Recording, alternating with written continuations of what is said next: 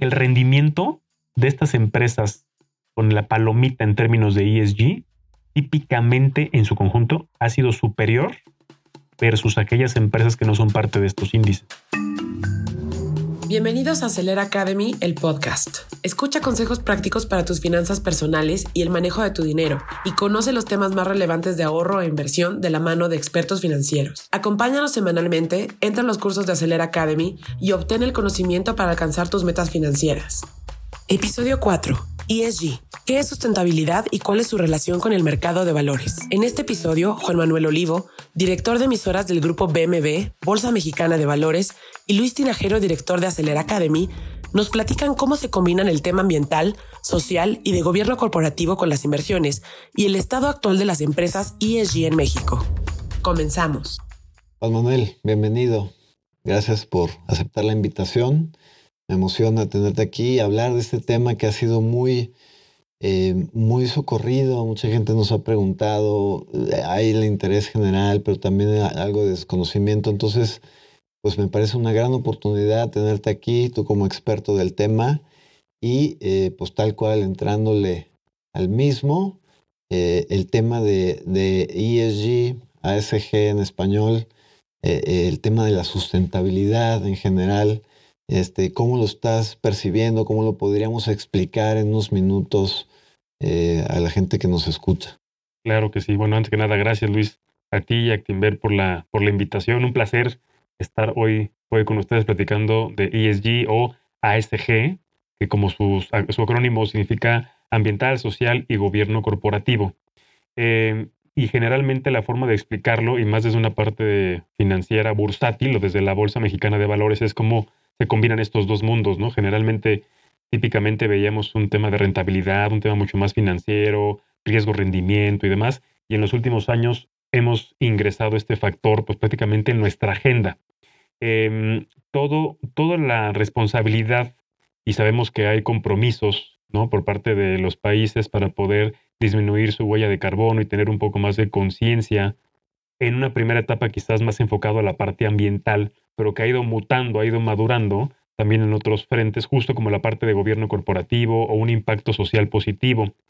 Y la realidad es que dado que las empresas que cotizan en la bolsa son empresas grandes, medianas, que generan empleo, que tienen cierto impacto en la sociedad y en el país y en las formas como producen sus bienes y servicios, involucran estos factores ASG. Entonces, prácticamente lo que hemos visto en los últimos años es que no solamente el obtener financiamiento, que al final del día en gran medida eso es la esencia del mercado de valores, hablan de temas financieros, apalancamiento, sino que cada vez más los inversionistas también preguntan por estos factores ASG. Entonces, yo te diría, Luis, que en los últimos años ha sido tan importante como la parte financiera como la no financiera para las empresas y también para los inversionistas. Y en ese proceso estamos madurando todos como mercado.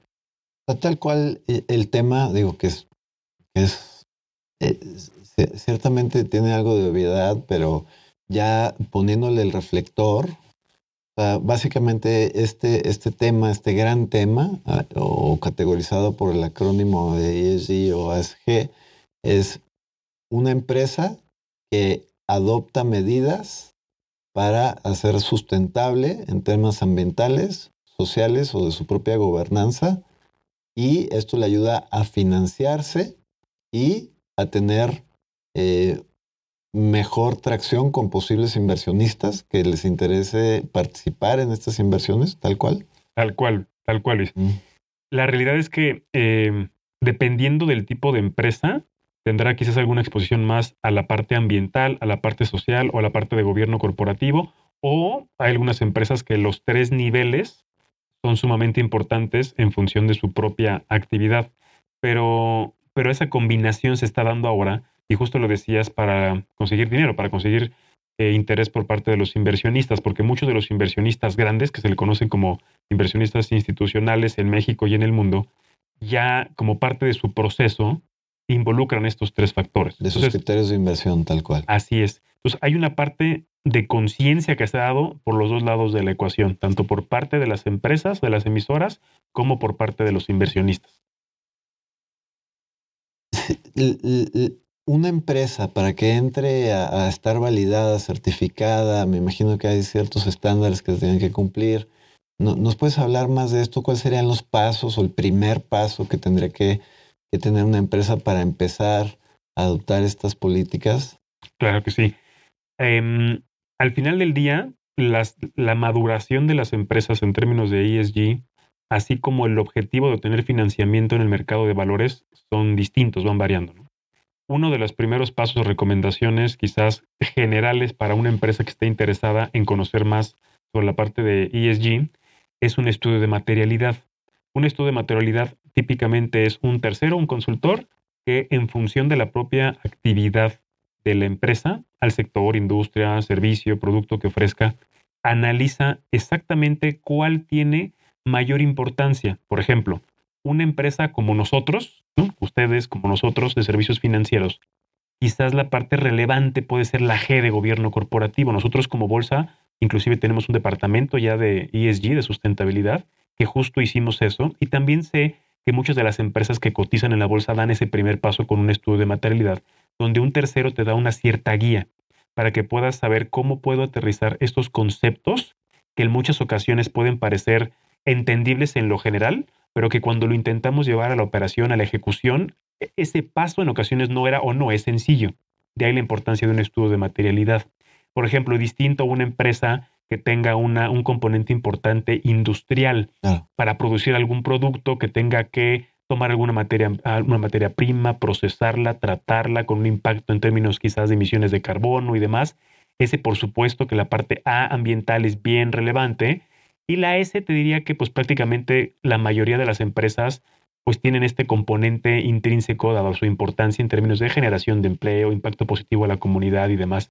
Entonces yo creo que es un muy buen primer paso. Ahora, aprovecho la pregunta, Luis, porque me voy a la parte de financiamiento. Un buen primer paso también dependerá la empresa que está buscando. Y te doy un ejemplo claro, ¿no? La mayoría del financiamiento bursátil que pasa en nuestro país son emisiones de deuda, certificados bursátiles, bonos. Y ahí hemos hecho un esfuerzo importante para crear bonos temáticos. Cuando digo bonos temáticos, imaginemos un bono verde, un bono social, bono sustentable, un bono ligado a la sostenibilidad o recientemente los bonos azules. Bueno, estos bonos temáticos es una forma que cada vez cobra mayor importancia en términos porcentuales cuando lo comparamos con el total del mercado de deuda. Ahora te platico algunas estadísticas. Pero para que un bono puedas decir, es un bono verde o es un bono azul, es porque un tercero de igual manera emitió una certificación. Un tercero nos dice a nosotros, este bono de esta emisora, de esta empresa, es un bono azul o es un bono verde. ¿Por qué? Porque la aplicación de los recursos, sí, solo sí, va a un o uno o varios proyectos verdes o sociales o sustentables. Entonces, una empresa que quiera acceder a un bono temático, el primer paso es acercarse con una agencia que te da esa certificación.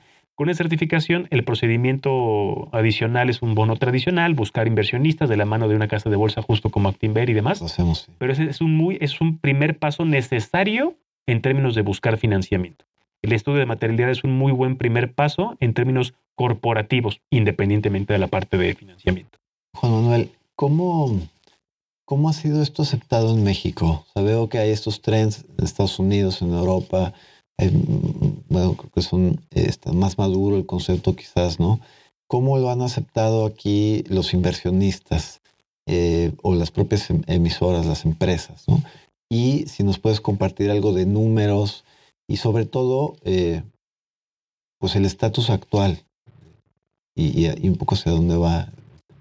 Claro. Los bonos temáticos eh, surgieron en, México en el 2016. Em, la referencia que tuvimos, y te diría que creo que si digo que lo creamos en la, bolsa, es un poco ambicioso el término. Los bonos verdes ya existían inclusive ocho años antes en el mundo.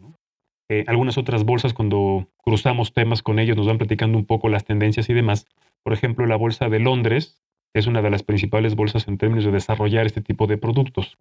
Em, cuando lo lanzamos el primer bono verde en el 2016, como te decía Luis, Nacional Financiera, Banca de Desarrollo, fueron de los principales emisores y participantes activos que empezaron a difundir este tipo de, bonos en el mercado. Después lo interesante fue que los bonos se fueron colocando con banca comercial, con emisoras, con fibras inmobiliarias, inclusive. Pues prácticamente diría que al día de hoy, eh, cualquier sector, cualquier industria, no solamente de empresas de acciones, sino también fibras, han colocado este bono. Por supuesto que una pregunta natural era justo la que nos hacías y lo hicimos en una primera etapa, ¿no? O sea, el inversionista institucional en México estará interesado en este tipo de bonos. La emisora también estará interesada en poder buscar esa certificación que te decía para etiquetar un bono. Y la realidad es que la estadística confirma que, que sí. Y te doy un par de datos. En el 2016, primer año de los bonos, también hay que decirlo, únicamente el 2% de toda la emisión del mercado de deuda fueron los bonos verdes, que en aquel momento era el único tipo. 2% en el 2016. Correcto. En lo que llevamos estos primeros ocho meses del 2023, el porcentaje es del 46%. Eh, pues prácticamente diría que la mitad de los bonos que estamos hoy en día viendo en el mercado mexicano de largo plazo es un bono o sustentable o verde, social y demás. Em, monto, también es interesante platicar acerca del monto del dinero. Si sumáramos todos los bonos que se han colocado en estos siete años de historia, el monto rebasa los 260 mil millones de pesos. Em, y cada vez encontramos mayor apetito, y, lo podemos confirmar, Luis, en los, en los propios procesos de listado. Como bien sabes, hay procesos de listado que son públicos y confidenciales. En la parte de listado de valores en, en bolsa, cuando revisamos los bonos que vienen en camino, de igual manera aproximadamente el 50% de estos bonos apuntan a bonos temáticos. Y esto se ha acelerado también porque del otro lado de la ecuación, con los inversionistas institucionales, pensemos en las AFORES, que como bien sabes es el, inversionista institucional más grande de México, que, se necesitan en este tipo de, de colocaciones. La CONSAR en el 2019 emitió una regulación donde le solicitaba a las AFORES que a partir del 2022, o sea, ya pasó algunos meses, las AFORES en su proceso de análisis, así como se analiza riesgos financieros, crediticios, lo tradicional, por llamarlo de alguna manera, también empieza a ser necesario que analicen factores ASG en ese proceso de inversión. Y esto, Luis, aceleró en gran medida la discusión en nuestro país porque las empresas, al saber que necesitan un ticket, una inversión de las AFORES y que las AFORES sí o sí necesitan involucrar factores ASG, esto sin lugar a dudas con nuestras emisoras, que son nuestros clientes en la bolsa, eh, aceleramos el proceso y creamos inclusive un comité de sustentabilidad que sesiona de manera periódica para atender estos temas. Entonces yo te diría, contestando la pregunta, Luis, tanto la parte de las emisoras como de los inversionistas en nuestro país cada vez se encuentra mucho más alineada. Sabe, hoy esto creo que es muy positivo que los inversionistas institucionales estén tomando ya estos criterios como parte de sus tesis de inversión y, y, lo estén adoptando a, este paso, como lo estás eh, exponiendo. Para un inversionista individual, em, ¿cuál es la tendencia? ¿Cuáles son las opciones? En Actinver, por ejemplo, tenemos algunos fondos que, que son conscientes o tienen factores de ESG eh, además de estas posibilidades, ¿cómo ves tú el mercado para, para el inversionista retail, el, el, inversionista que dice, oye, yo quiero o no quiero o me interesa eh, invertir en algo que tenga una repercusión positiva en términos de ambiente o social o de gobernanza o, que sea una empresa responsable, que haya cierta validación para poder pues, sentirme tranquilo con mi inversión? ¿Cómo has visto esta tendencia o cuáles son las opciones que, que crees, sobre todo, hacia dónde ves el mercado que va? Para el inversionista retail, yo te diría típicamente creo que puede invertir en dos activos, ¿no? Bueno, generalizando y luego entramos a detalle. Renta variable, renta fija. En la parte de renta variable, yo lo dividiría como si fuera un Y, Luis. Uno en la parte de las empresas que cotizan con acciones y también con las fibras que ya platicábamos. Y por otro lado, la parte de la deuda. Déjame empezar con la parte de renta variable. En la parte de renta variable, acciones, em, la forma tradicional como podemos identificar aquellas empresas que tengan un compromiso en términos de ASG, eh, y es la forma de medir las bolsas, es a través de los índices. Y, y, te cuento un poco de contexto. Nosotros en el 2011, hace más de 10 años, creamos el primer índice en Latinoamérica referenciado a temas de ESG. Como, como bien sabes, y quizás también las personas que nos escuchen, el principal indicador bursátil es el IPC, que lo que hace el IPC es tomar de las 140 empresas listadas en bolsa, toma 35 y las grafica. Al amparo del IPC se crea la derivada que es el IPC sustentable. En aquel momento, como te decía hace más de 10 años, eh, tuvimos el apoyo de la Universidad de Anáhuac del Sur y un despacho para poder correr toda esta metodología y seleccionar aquellas empresas que cumplieran con ciertos estándares de ASG basado en una metodología bastante local, muy para nuestro mercado. Lo interesante en aquella era analizar si el inversionista estaba dispuesto a pagar un sobrepremio, una prima o, tuviera un rendimiento adicional versus el IPC tradicional, y así fue. De manera consistente, en promedio 2% al año, tuvo mejor desempeño el IPC sustentable versus el IPC. Eh, y cuando revisamos otros mercados, por ejemplo, en Brasil también tiene un índice que separa el tradicional con el tema de ESG y también de manera consistente existe este premio que el inversionista está dispuesto a pagar por las empresas que estén mejor calificadas. Pero como te decía Luis, esa fue una metodología muy local, pasa algunos años y en la bolsa hacemos un joint venture con unos, eh, un index provider de los más grandes del mundo que es Standard Poor's. Em, y esto nos genera ingresar con una nueva generación de índices ESG. Y en México tenemos ya un nuevo índice, que es el Total Mexico ESG, que de igual manera lo que hace es tomar a las empresas mexicanas, pero ya no con una metodología local mexicana, sino con estándares internacionales. Y esto eleva en términos de requisitos lo, lo homogéneo con otros mercados. Y ahora podemos tener con muy total facilidad y en la página de la bolsa el inversionista retail puede encontrar aquellas empresas que son parte de este índice. Entonces, es el, primer comentario para la parte de renta variable. Aquellas personas que quieren invertir en empresas que, que les ocupe este tema, una, un posible acercamiento o un buen zoom es este índice. Ahora, perdón, déjame, te, te, hago una pregunta, Juan. En este caso de, de, comprar acciones en directo, no hay un premio adicional. La compras a, mercado y tal cual simplemente tiene la, la certificación. No estás pagando más por eh, una empresa que tenga este componente que una que no. Simplemente es el valor de mercado de la acción, ¿no? Tal cual. Mm, eh, eh, porque también había platicado que esto, ¿no? Justamente la idea de, oye, es que algunas inversiones que tienen este compromiso, pues a lo mejor se compromete en algunos puntos su rendimiento o tengo que pagar un premio por estar eh, invertido en algo de ESG. ¿Cómo, cómo, cómo ves esto en, a lo mejor el siguiente asset class que me vas a, a comentar, el tema de deudas seguramente? Sí, e, es, es, bueno, el comentario, Luis. Tú compras, como bien dijiste, una acción en los sistemas de negociación, en Bursanet, mandas tu postura de compra, tu postura de venta por una acción, independientemente si esa empresa, esa acción es parte o no de este índice ESG, eso es correcto. Em, pero de alguna manera lo que hemos visto es que el rendimiento de estas empresas con la palomita en términos de ESG, típicamente en su conjunto ha sido superior versus aquellas empresas que no son parte de estos índices. Eh, evidentemente el factor financiero existe, el factor del riesgo sector existe, macroeconomics, el propio riesgo país, eso por supuesto que nos aplica como si fuéramos este, unas capas, ¿no? Entonces esas capas juegan para todas las empresas.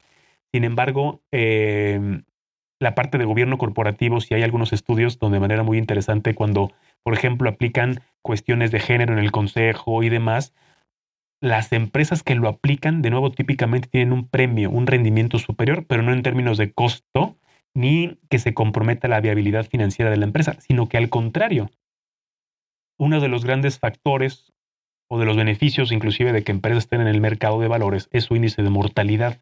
En México, las empresas que no están en el mercado de valores típicamente tienen un porcentaje de mortalidad superior a las que sí lo tienen.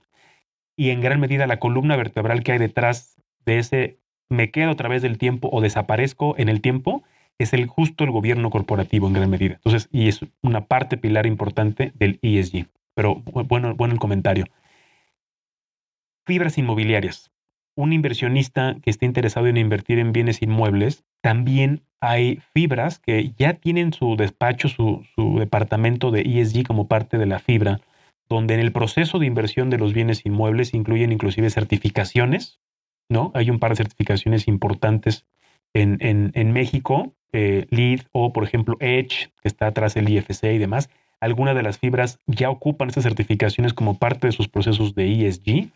Y ahí la recomendación es que, de nuevo, si alguna persona que nos esté escuchando que le interese invertir en fibras, que creo que, por cierto, Este, es un asset class ideal, este, muy bueno. Al mexicano nos encanta invertir en bienes inmuebles, periódicamente reparten las utilidades. Es un asset class con menor volatilidad, inclusive en momentos de coyunturas complicadas, inclusive en tasas altas. Es un asset class bien interesante. Cierro el comercial de las fibras. Em, hay algunas fibras que, que, ocupan y revisen en la página de cada una de las fibras o en la página de la bolsa aquellas que tienen un apartado de ESG para que lean su reporte de sustentabilidad y demás. Entonces, son en acciones y en fibras estas recomendaciones para el retail. Ahora, Luis, la otra parte que decíamos es la parte de renta fija, tasas de interés, bonos.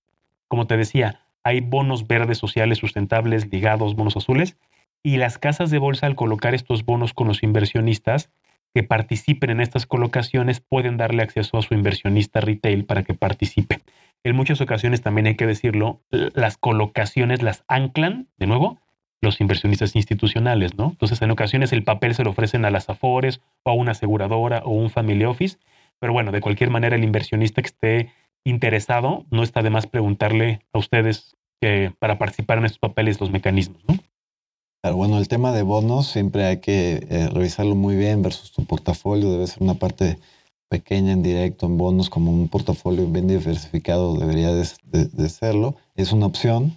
Pero concluyendo el tema de, la perspectiva de un inversionista individual, retail, le interesen e, estos temas, participar activamente, conocer más de esto. Mencionabas el índice que está publicado en la página de la Bolsa Mexicana de Valores, donde vienen las empresas que tienen esta certificación.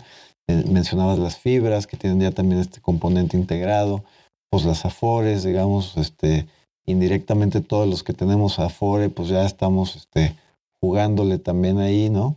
O pues comprar acciones en directo o, pues, pues, ver con un asesor este, la participación en un bono, ¿no? Este, esta tendencia, ¿crees que siga? Eh, ¿Cuáles son ejemplos en otros países de éxito? ¿Dónde crees que evolucione el tema? ¿Cuáles son los retos de, este tema más importantes que ves eh, actualmente en el horizonte? Si lo tuviera que dividir viendo a futuro en retos y oportunidades, yo te diría, Luis, uno de los retos importantes que estamos viendo hoy es la información. Me voy un paso para atrás las empresas recibían distintos inversionistas que les pedían reportes. En la bolsa, en el 2019 y 20 hicimos un análisis y había 11 taxonomías o principios para poder revelar información. Y algunos se enfocaban más en la A de la parte ambiental, alguno en la huella de carbono. Y, y hoy en día la gran discusión es cómo logramos que ambos lenguajes se comuniquen, que la emisora y los inversionistas pidan más o menos el mismo reporte de taxonomía. Hace algunos días, literalmente, la IOSCO, que es quienes agrupan a todos los reguladores de los mercados de valores, en México el regulador es la Comisión Nacional Bancaria de Valores. La Comisión Nacional Bancaria de Valores es parte de la IOSCO. Imagínate las comisiones de varias partes del mundo. Global. Exacto, la IOSCO agrupa eso y hace algunos días hace un anuncio donde dice, señores, en términos de sustentabilidad, así como la parte contable ya está claro cómo tienes que reportar activo, pasivo, capital y hay un catálogo para eso que aplica a todas las bolsas menos Estados Unidos que tienen su US GAAP. En la parte sustentable lanzaron dos eh, normas, se llaman la S1 y la S2. Entonces yo creo que eso, Luis, va a ayudar mucho para homologar la información, para que la empresa sepa qué tiene que reportar y que ya sea un inversionista nacional o internacional, lea y pida lo mismo. Ese yo creo que es el principal no te diría reto en términos de homologar y, prepararnos hacia eso, pero también te da la oportunidad de que las empresas, de nuevo, al solicitar financiamiento, así como es importante el flujo de efectivo, el apalancamiento, etcétera, van a revisar a la par también esta parte, eh, de la parte de gobierno corporativo, ambiental y social, pero ya con una información homologada. Eso es por la parte internacional. Pero si me voy a la parte local, justo las AFORES que como bien dijiste tú, yo y más y casi 70 millones de cuentas eh, ahorramos en este sistema de ahorro para el retiro. Y ese dinero lo administran 10 afores. Cada una de estas afores tenía el interés de tener su propio reporte. En los últimos 18 meses aproximadamente, de la mano de la Mafore, de la asociación, trabajaron en un cuestionario único homologado, muy hecho para el mercado mexicano. Y ese sistema lo entregaron a nosotros en bolsa para montarlo y que las emisoras publiquen ese reporte homologado y podamos tener una distribución con las 10 Afores. Eso ya existe, pasó en junio de este año, del 2023. Pues eso ya está en marcha. Al día de hoy, 70 empresas reportaron este reporte ASG. Es un muy buen número. Entonces, la oportunidad es, además de la contabilidad internacional que te contaba, IFRS, IOSCO y demás, en México ya se está haciendo también un esfuerzo para algo local. Y eso no lo tienen todos los países. México, me preguntabas la parte internacional y cómo nos vemos. México en la parte de la TAM ha hecho gran esfuerzo. Ha sido una de hecho, nos han invitado en Chile, en Colombia, Perú y Argentina para platicar de estos temas que estamos haciendo en México. Eh, también hay que decirlo, hay otros países que han acelerado mucho este tema, como Colombia, que haciendo muy bien las cosas en términos de ASG.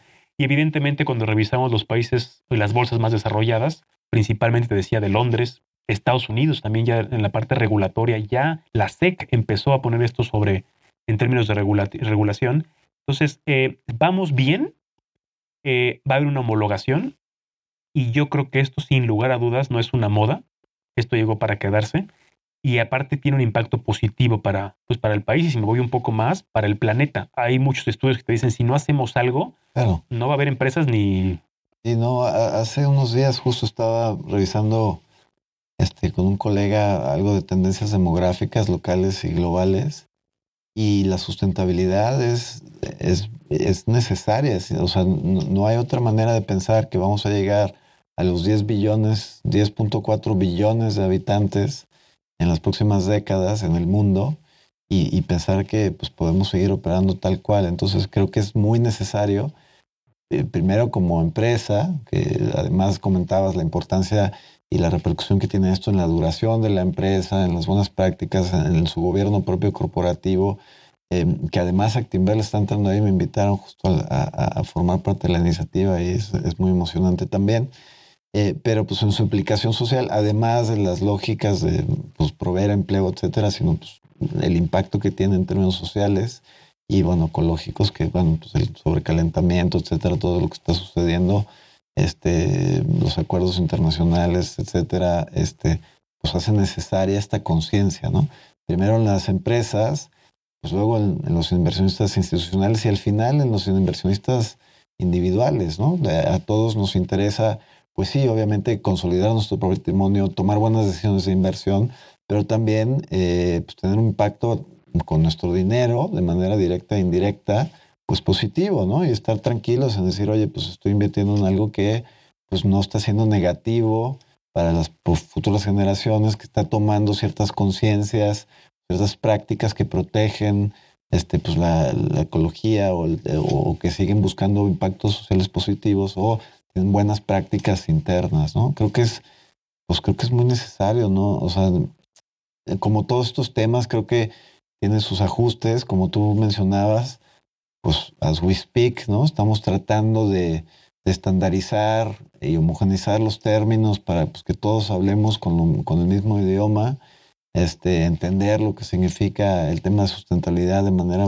más objetiva y creo que esto es parte de este desarrollo y, pues donde discutiblemente el objetivo es que sea positivo para, para todos. Hace tiempo platicaba con Eduardo Piquero, que es quien lleva en la parte de la Bolsa México CO2. Y recuerdo que con las emisoras di un dato que creo que cambió en el foro y me incluye un poco la perspectiva de lo que acabas de platicar, Luis. Hace algunos siglos, ¿no? La revolución industrial y demás, no había una preocupación del, del cómo generas lo que generas. Era un tema de automatiza, este, independientemente de las formas, de las formas de quemar combustible, de las formas de lo que tengas que hacer. No había una conciencia de este producto o servicio que hubo detrás en términos de impacto al ambiente, impacto negativo, evidentemente, al ambiente y demás. Y, estuvo, ah, se entiende que en ese momento de la historia es lo que era. En 1971, si tú ves una gráfica de la cantidad de energía que generaba el planeta, era mayor la energía que generaba el planeta versus la cantidad de energía que consumíamos como seres humanos. En 1961 cambia y empezamos a consumir más energía que la que se produce. Y ahí cambia la ecuación. Llevamos prácticamente 50 años donde el planeta consume más energía versus la que genera. No es un tema menor.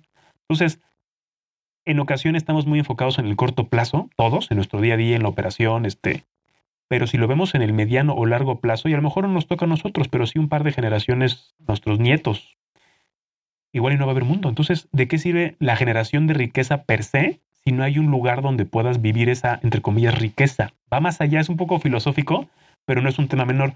Y en ocasiones creo que pudiera parecer esto responsabilidad solamente del gobierno o de las empresas y la realidad es que no, todas las personas en nuestro día a día podemos hacer cambios para poder tener un impacto positivo en el medio ambiente. No es algo de la noche a la mañana, ni lo vamos a lograr revertir de la noche a la mañana. Es un tema de largo plazo donde todos, como de nuevo un poco más filosofando Luis, como ser humano debemos tener esta conciencia de hacer estos pequeños cambios. Bueno, pues ahí está eh, la obligación y el reto. Muchísimas gracias, Juan Manuel, por, por eh, eh, compartir nuestros conocimientos.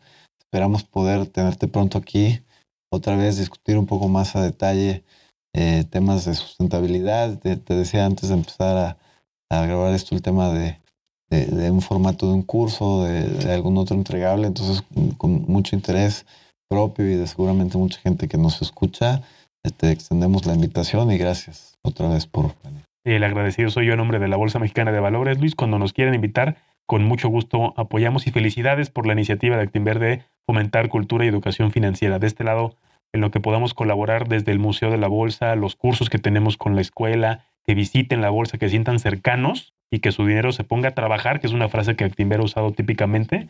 Eh, y si tiene un impacto positivo en la sociedad y en el ambiente, pues que mejor. Muchas gracias. gracias a ti.